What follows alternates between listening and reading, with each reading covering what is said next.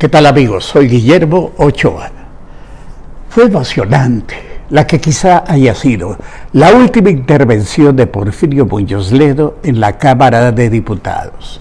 Debió durar cinco minutos, pero tomó más de una hora veinte debido a que las preguntas de otros diputados le permitieron alargarse hasta que la presidenta Dulce María Sauri tuvo que hacerle terminar su participación en el debate muy a su pesar.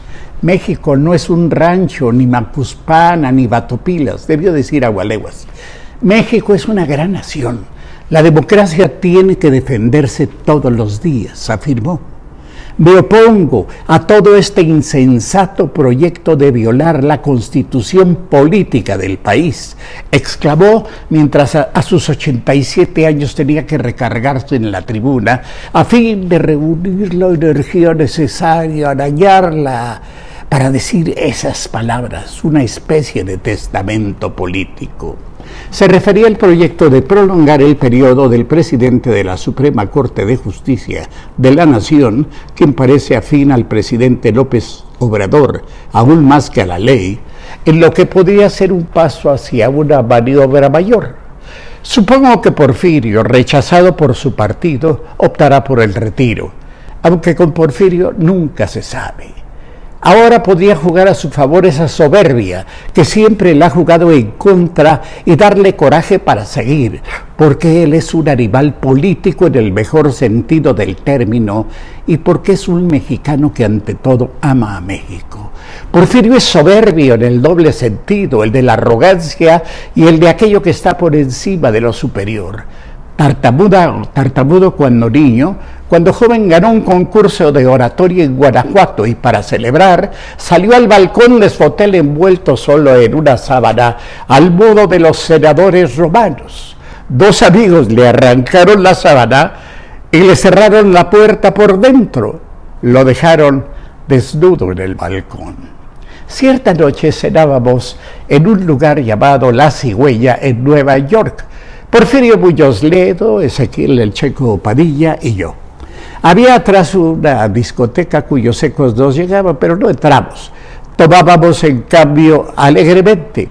Y Porfirio nos hablaba del brillante papel que México desempeñaba en las Naciones Unidas, donde nuestro representante era precisamente Porfirio Muñoz Ledo.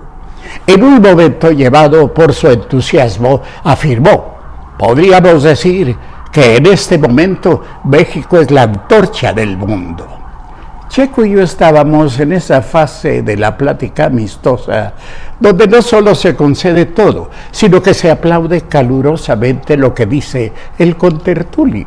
Pero esta vez Porfirio se había dejado llevar tan lejos que Checo y yo nos miramos y guardamos silencio.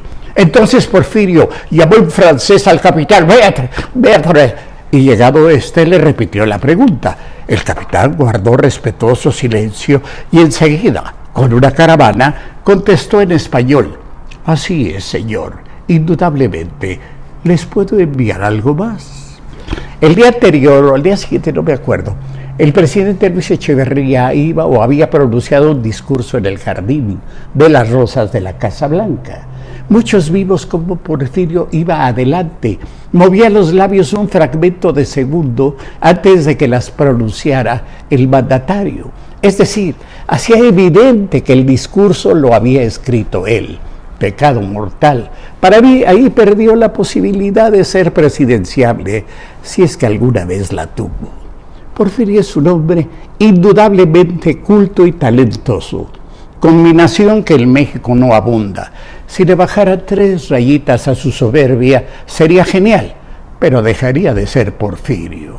Porfirio ha tenido la lucidez de oponerse a iniciativas de su partido que proponían el manejo del presupuesto por el presidente como si fuera calderilla que sale de sus bolsillos.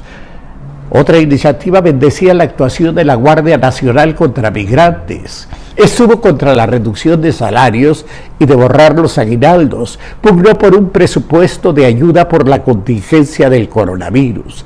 Es decir, quizá Colmedia de Génesis dentro fue y es más lúcido, más brillante que quienes dentro de Morena lo atacaron y quisieran borrarlo. Él pudo serlo y no lo dejaron, pero es indudable que este partido, con mayoría o no, necesita un freno, alguien que le dé una pausa de reflexión. Pero así todo, dentro o fuera de Morena, no me cabe la menor duda de que a sus 87 años aún lo necesita México. Porfirio, político de profesión, para más ellas.